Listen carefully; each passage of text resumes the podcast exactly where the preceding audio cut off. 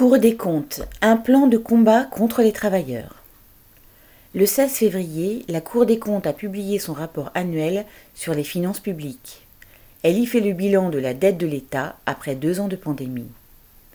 Elle critique la politique affichée par le gouvernement pour réduire le déficit budgétaire en affirmant que les mesures annoncées sont insuffisantes. Sous le coup des mesures liées à la crise sanitaire et de la politique en faveur des entreprises, la dette de l'État s'est envolée à plus de 2800 milliards d'euros fin 2021, 500 milliards de plus qu'en 2019. Dans le même temps, les recettes de l'État ont diminué à cause notamment des 15 milliards de baisse d'impôts en faveur du patronat, les impôts dits de production et celui sur les bénéfices des sociétés en 2021, des baisses qui se poursuivront en 2022 et au-delà.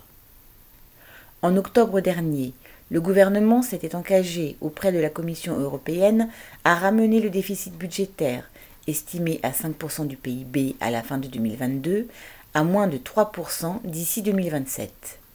Pour cela, il s'est engagé à mener une politique d'économie, point de suspension, que la Cour des comptes a jugée insuffisante.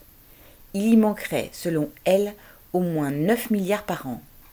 Et elle a indiqué la voie à suivre qui épargne le patronat, ne touche pas aux cadeaux fiscaux, mais diminue les dépenses en matière de retraite, d'assurance maladie, de droit au chômage, de minima sociaux et de politique du logement un véritable programme de combat contre les travailleurs.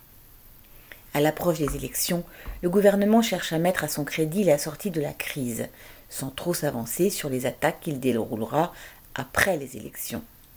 La Cour des comptes n'a pas cette retenue.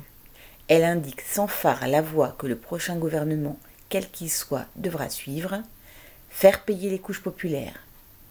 Mais les travailleurs n'ont pas à payer pour rembourser les dettes dont ils ne sont pas responsables la dette de l'État existe en grande partie pour maintenir, voire faire grossir les fortunes de la bourgeoisie.